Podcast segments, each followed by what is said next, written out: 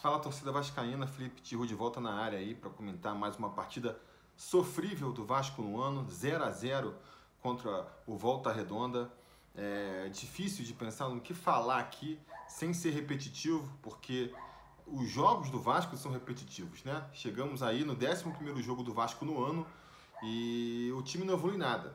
Continua é, a mesma bagunça, né? Você vê aqui um jogo aqui, outro ali, parece que vai melhorar alguma coisa, mas a grosso modo continua um time muito ruim, um time que não tem proposta de jogo. Você não entende o que, que o Abel quer que esse time do Vasco faça. É um time que não consegue é, ir bem no ataque, cria poucas chances de gol, né?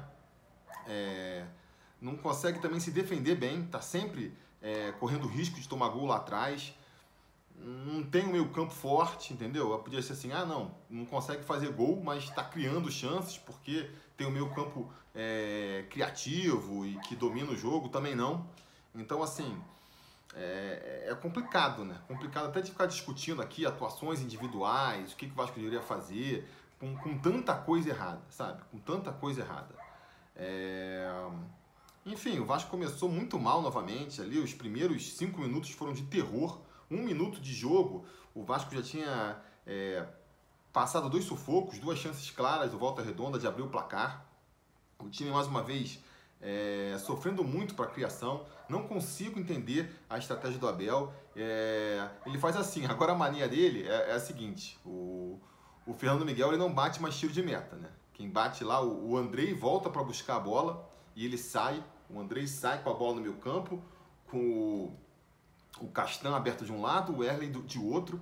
E aí você pode ver que nesse momento é, o resto do time está lá na frente. Então a ideia é que o, que o Andrei vai andando até o, até o outro campo é, para tentar achar a bola. Não sei qual é a ideia dele, não sei se funciona no treinamento, que foi claramente, facilmente é, bloqueado pelo Volta Redonda com uma subida na marcação. Subiu um pouco a marcação ali, o, o, o Andrei já não tinha para quem tocar, porque qualquer toque seria um lançamento para o outro campo, né? Então ficava tocando aquela bola ali para um lado e para o outro.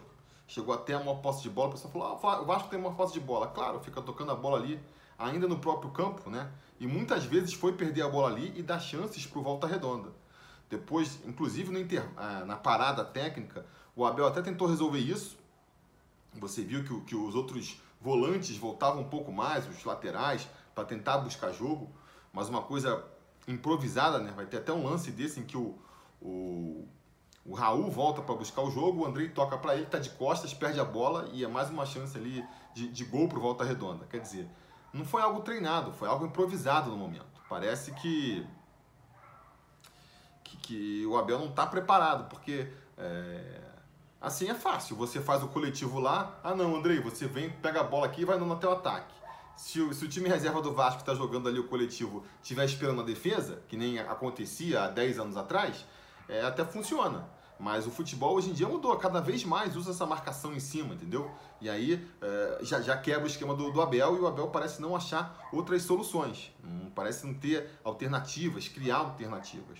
Enfim, é, o primeiro tempo foi um primeiro tempo onde Volta Redonda criou mais chances que o Vasco, essa que é a verdade. Se era para sair alguém vencedor, é, era ser Volta Redonda, botou bola na trave, é, obrigou o Fernando Miguel a fazer umas duas ou três defesas, né? É, e o Vasco não criou praticamente nada. Teve algumas chances ali com, com o, o Pikachu pela direita, ele invertendo ali com o Vinícius, né?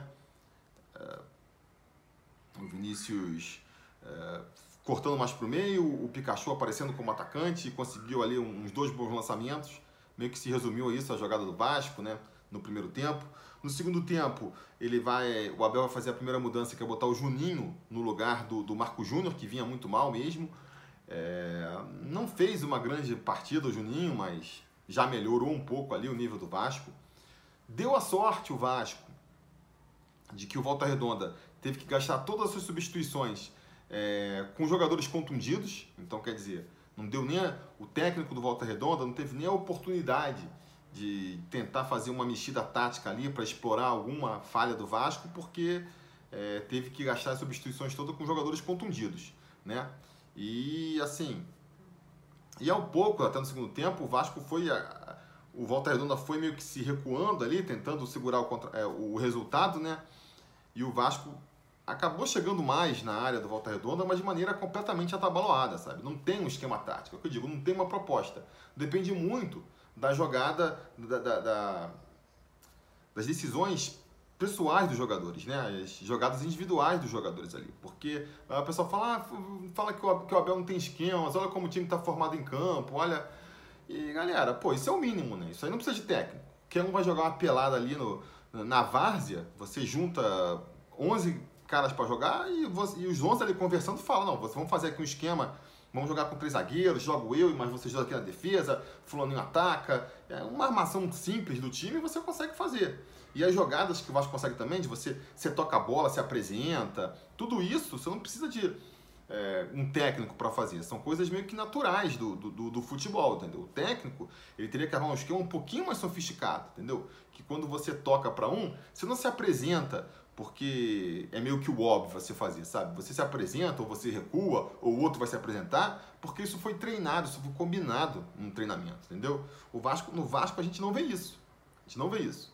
Então, assim, é você. Aí eu vejo muita gente falando do que, que o problema do Vasco também é, é, é, é a qualidade técnica do time. É, é, claro, não é um time excelente, não é um elenco super qualificado e, e, cheio de opções. Mas vai dizer que o time do Vasco é pior que o time do Volta Redonda? É pior que o time do Resende? É pior do que o time da ABC em termos de qualidade técnica? Não dá, né? Se você me disser isso, então tem algo muito errado com o departamento de futebol do Vasco que gasta quatro, cinco vezes mais do que esses times aí e consegue ainda montar um time pior. Então, é... não dá para não dá para aceitar essa justificativa também.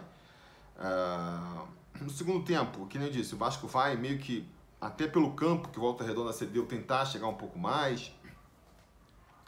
Vai ter uma jogada ali, acho que a melhor jogada do Vasco na, no, no lance, na partida, né? Vai ser uma jogada do, do Pikachu pela direita que ele consegue fazer uma infiltração pro, pro Marrone, e o Marrone perde a bola, perde o gol, né? Tenta driblar o goleiro e, e, não consegue. Muita gente, e depois no rebote o Vinícius tenta bater também e não consegue. É... Achei uma boa jogada, até interessante, o pessoal criticou o Marrone, realmente a decisão de driblar deu errado, mas acho que pelo menos foi uma das poucas jogadas que funcionou no Vasco, né? E o que eu falo do Marrone, repito sobre o Marrone, o que, o que eu falei na preleção, assim, vai tirar o Marrone e vai colocar quem? O Ribamar? Enquanto não tiver outra opção, tem que ser o Marrone mesmo por ali, né? É, pouco depois disso, eu acho, o Vasco vai começar a fazer substituições, aí você é, aí, vai reforçar isso que eu acabei de falar, né? A primeira substituição, quer dizer, já tinha tirado o Juninho, já tinha tirado o Marco Júnior para entrar o Juninho. Depois, ali pelo meio do segundo tempo, vai tirar o Raul, que não vinha fazer uma boa partida também. Mas para botar o Thiago Reis, botar o Thiago Reis, acabar mais uma vez com o meio campo do Vasco, é... Não faz sentido, não faz sentido. Eu não vou nem entrar aqui também nos méritos da, da qualidade técnica do Thiago Reis, se é bom, se não vai ser. O fato é o seguinte, uma coisa que acho que todo mundo pode concordar é o seguinte: o Thiago Reis é centroavante, é jogador para empurrar a bola para dentro do gol. Ele é aquele jogador de um toque na bola.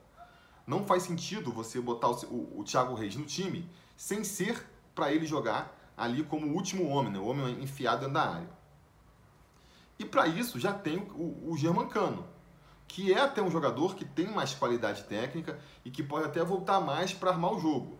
Mas tem também mais qualidade técnica na finalização. Então você é, botar o Thiago Reis e, e obrigar o, o, Cano a sair da área também não faz sentido. Então, assim, não tem justificativa para você botar o Thiago Reis com o Germancano no time ainda. O Thiago Reis tem que ser um reserva do Germancano. Essa que é a verdade, né? Não dá para achar que dá para jogar os dois juntos. Não é possível que não tenha outra opção no elenco. Pô, é, o próprio Gabriel Peck, o Bruno Gomes, o, o Caio Lopes, que, que, que, que foi para voltou ali para os Júniors agora, poderia ter chance. João Pedro, qualquer uma dessas opções seria melhor do que, do que o Thiago Reis, entendeu? É, e depois, finalmente, vai também tirar ali o, o Vinícius para a entrada do Ribamar, mas aí também acho que foi uma questão mais física, né? O Vinícius não estava mais aguentando, e aí foi o que eu falei, não tem quem entrar, até porque o Abel não vem preparando. A gente sabe, a opção do Abel nessas horas é o Ribamar. Entrou ali. O Ribamar, pelo menos, o pessoal falou assim: ah, terminou o jogo com três centroavantes. Mas o Ribamar, ele não foi centroavante, né? ele jogou mais pelas pontas. É um jogador que, pelas suas características, pode fazer essa função de ponta. Muitos acham até, e eu estou entre eles, que ele funciona melhor jogando pelos lados do que como centroavante. Então é até assim, justificável a entrada do Ribamar, muito mais do que a entrada do Thiago Reis. O fato é que o Vasco foi para a Bafa, ficou sem meio campo, acabou acontecendo o que acontece muitas vezes quando se faz isso, enche o time de atacante e perde meio campo, que é dar mais espaço para o adversário. Se o Volta Redonda já não tivesse ali completamente é, desfalcado e já meio que tentando segurar o, o empate mesmo, poderia até ter saído com mais sorte, criou grandes chances em contra-ataques. E a gente vê um Vasco completamente detonado aí, né? Detonado. É realmente assim, é difícil de, de achar que com o Abel esse time vai vai conseguir encaixar na temporada, sabe? Eu não tô não dá para dizer que só de tirar o Abel resolve, mas já para mim já está cada vez mais claro que mantendo o Abel não vai resolver. O time não vai conseguir evoluir a contento e a gente vai sofrer muito. E, e cada rodada que passa, assim, sem é, tomar essa medida de, de, de, mudar de rumos, mudar de treinador, é, é um jogo a menos que a gente tem para se preparar para quando chegar o Campeonato Brasileiro e a coisa começar a pegar mesmo, né? A gente tem agora um jogo aí também complicado contra o Goiás, aí já vai ser um jogo contra um time de primeira divisão, vamos largar é, esses confrontos contra times de Série D, Série C, porque eu, esses dias eu vi aí o Abel se vangloriando que o Vasco não perde a seis rodadas. Pelo amor de Deus, vai tirar onda agora de que não perde a sete. O Vasco. O é, que, que, são esses sete jogos? Vitória magra contra o Oriente Petroleiro em São Januário. Aí depois aquela vitória também magra, 3 a 2 contra a Portuguesa da Ilha. Aí vai empatar contra o Resende, vai empatar contra o Altos, vai empatar contra o Oriente Petroleiro lá de novo, aí ganha contra o ABC e agora já empata de novo contra o Volta Redonda. Dá para se vangloriar desse, dessa sequência de jogos? Pô, qualquer. Pegou o reserva do Flamengo, já perdeu. Pegou o reserva do Botafogo, já perdeu também. Pegou. Uh, Cabo Friense perdeu. Então, assim, até agora não tem como se vangloriar de, dos resultados até aqui. E nem do futebol jogado em campo, né? Poderia ser uma fatalidade. Ah, o Vasco perdeu uma fatalidade, mas o time está criando, o time tem uma proposta, dá para ver que o time está tá, tá evoluindo para algo maior, está buscando um esquema tático inovador e que leva tempo para ser implementado. E não é nada disso. A verdade é que não é nada disso. Então, perdemos tempo, perdemos tempo com Abel. É não sei, não sei quanto tempo mais vai durar, não sei quanto tempo ele vai conseguir manter os resultados. Agora, repito, vai começar a engrossar, né? A gente vai ter dois jogos contra o Goiás e um jogo contra o Fluminense. Então já vão ser jogos mais difíceis. É... Acho difícil da gente, nesses três jogos, manter a sequência invicta aí. Vai ser até, vai ser até de, de se comemorar, caso, caso isso aconteça. Mas eu não sei também, diante de, de derrotas, o que, que pode acontecer. Vou ficar na torcida para independente de qualquer coisa, o Vasco conseguir passar na Copa do Brasil, é importante financeiramente e tudo mais. Então, vamos ver, né? O que a gente pode se agarrar. É...